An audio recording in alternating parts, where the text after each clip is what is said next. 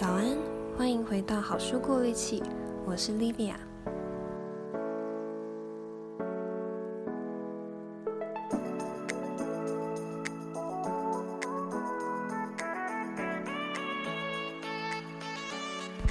如何变得更幸福？如何找到人生方向？如何知道对自己来说真正重要的是什么东西呢？今天要介绍的书是这本《怦然心动的人生整理魔法》。大家提到这本书的时候，通常都会把它归类在家居整理类，但对我来说，这本书却是归纳在人生还有自我探索的这个类别。用完这一套马里会的整理术之后，有人可以因此下定决心追求梦想，也有人神奇地觉得自己变得更加幸福。更有人毅然决然决定离开不开心的婚姻。明明只是整理房间，为什么会有这么神奇的作用呢？顺带一提，虽然我本来就是有点容易掉眼泪的人，但我在看这本书的时候，也常常不小心就被触动到。那回到那个问题，为什么区区一棵整理树就会有触动人心的作用呢？我觉得那是因为作者近藤麻理惠。他看待整理跟物品的方式，都有一种很回到本心的感觉。怎么说呢？怦然心动的整理法，顾名思义就是透过检视哪些物品会让自己心动，而决定去留的整理法嘛。不是透过任何外在标准，像是这个物品还有没有用啊，是谁送给你的，是不是最近流行的东西等标准来判断。而是要问你的本心，把物品一一拿起来，检视自己跟它的关系，并留下只让你自己心动的。所以，我想这就是为什么这一套整理术居然能够顺便整理你的人生吧。因为用这套方法整理的时候，你也是在透过物品跟自己对话。在整理的过程中，你也会发现对自己而言真正重要的东西，也会不得不去面对自己一直在逃避的问题。因此，透过整理，可以说你的人生得以重新启动。那马里会的这一套整理方法，虽然原则就是留下让你怦然心动的东西，但还是有几个要点可以参考。第一点，整理有分两种。一种是每日要做的整理，另一种是节庆式的整理。每日要做的整理很简单，就是物归原位，所以每样东西都要有它原本应该在的位置。而每日整理就只是把物品放回原来的位置而已。那第二种就是全面式的节庆式整理，有点像过年的大扫除。你可以把这种整理想成一生没有几次的节庆，因为只要用了这套方法进行过一次全面性的整理，就不会再回到从前那副混乱的样子了。这点作者可以保证。但重点是，这种整理最好是一次性的，尽量不用每天整理一点点的这种方式，因为唯有一次性的全部整理好。你才会戏剧性的体验过整理完毕的完美状态，并且呢，从内心深处决定再也不要回到以前那种杂乱的房间了。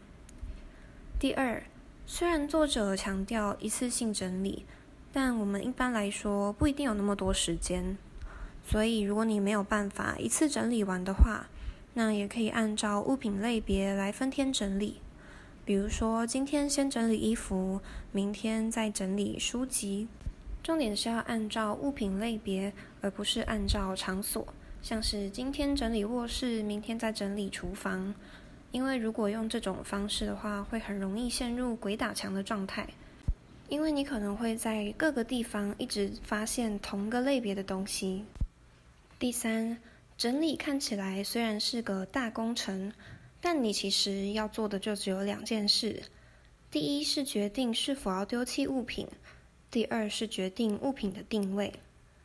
整理就从决定物品的去留开始，并且直到这个步骤结束之前，都绝对不可以去做收纳这件事。因为只要一把物品收纳起来，乍看之下，你可能就会误以为那个问题已经解决了。而且在决定留下哪些物品之后，你会发现自己可能不需要那么多东西，也不需要那么多收纳空间。这也是为什么马里会本人跟他的客户，除了基本的抽屉呀、橱柜之外，都几乎是不用任何收纳用具的。况且，当你只留下了让你心动的东西，那就不会想要遮遮掩掩他们的气息，反而会想要把它们放在伸手可得的地方。第四，在丢东西之前，先思考理想的生活。每天起床时，你睁开眼想看到怎么样的房间？下班回家后，想被哪些东西围绕着？你想象的理想生活，最好要明确到能想象得出你在整理好的房间内生活的样子。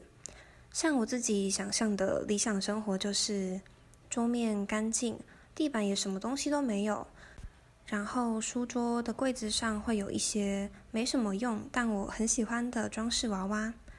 整个房间简约却很有惬意感。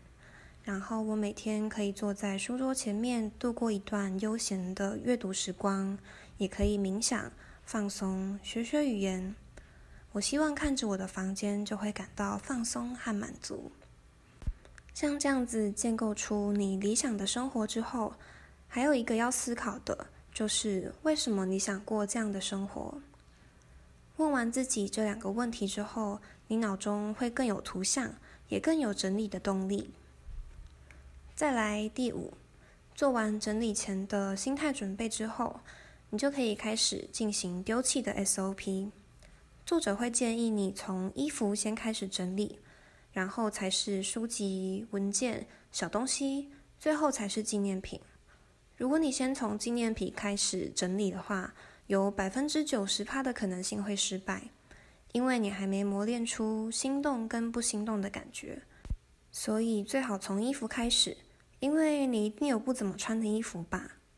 但在丢东西之前，我们要先做一件事，就是把所有衣服，包括上衣、下衣、外套、袜子、内衣，还有配件，跟你的包包和鞋子，全部都拿出来放在地上。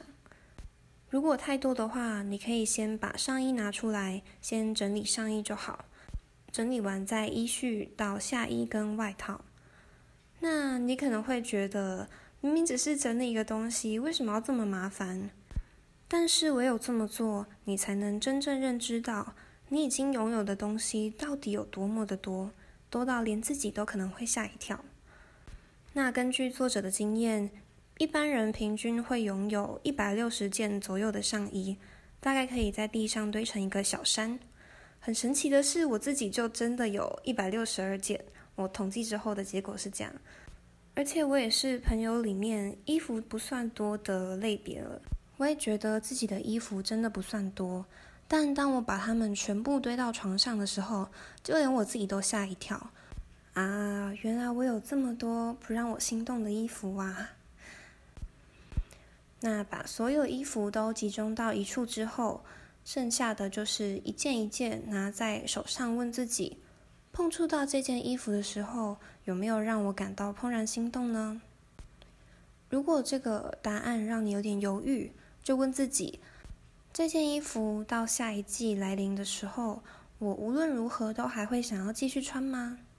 如果你的答案是嗯，好像也还好，那就好好的跟衣服说：谢谢你的陪伴，你的任务已经好好完成了，然后就放手吧。如果你真的很难丢弃，你可以听听以下马里会对物品的想法。我想先问大家，觉得自己现在拥有的众多物品是因为什么而出现在你家里的呢？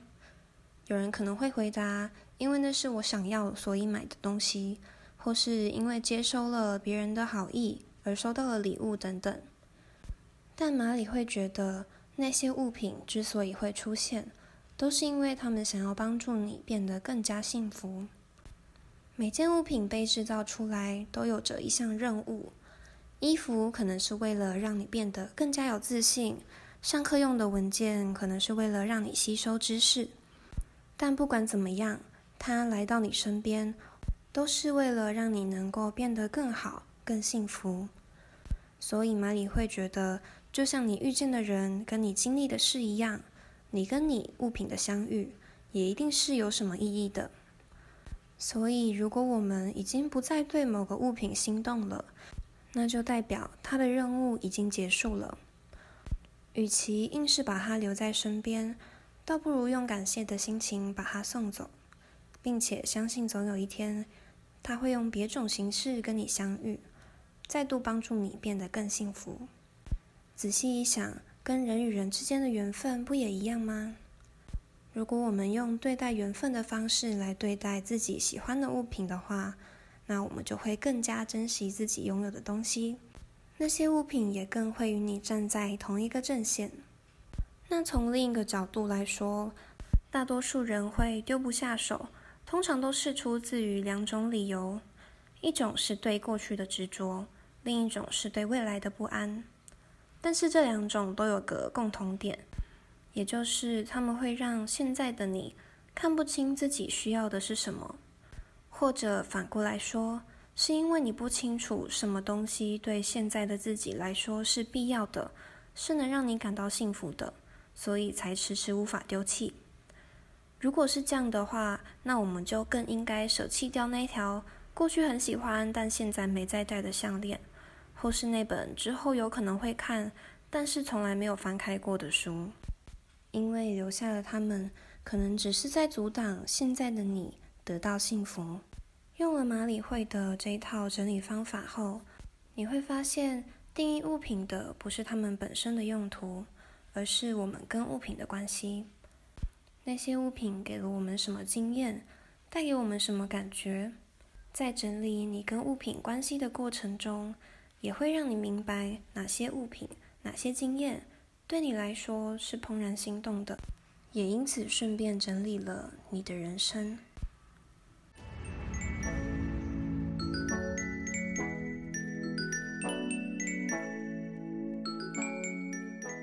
帮大家重点整理复习一下。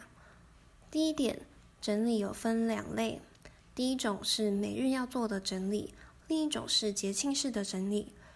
每日做的整理就只是把东西放回原本的位置，节庆式的整理则是本书要说的，在短短的时间内一次性的整理好整个家。第二。整理的时候要按照物品的类别，像是衣服、书籍，而不是按照场所来整理。第三，整理有两步骤：第一是决定是否要丢弃物品；第二是决定物品的定位。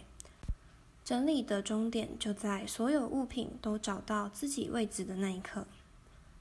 第四，在丢东西之前，先思考理想的生活和你为什么想过这样的生活。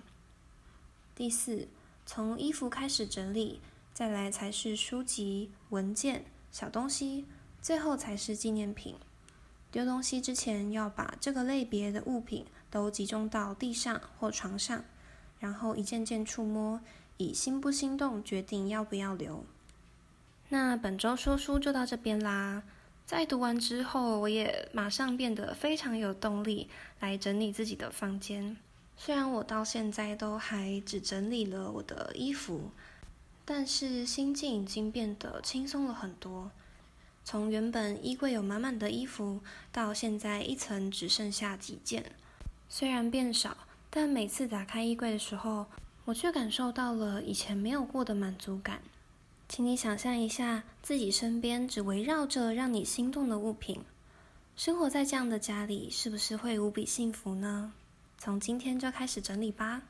如果你有任何问题或想跟我说的话，都可以到好书过滤器的 IG、FB 跟网站上找我。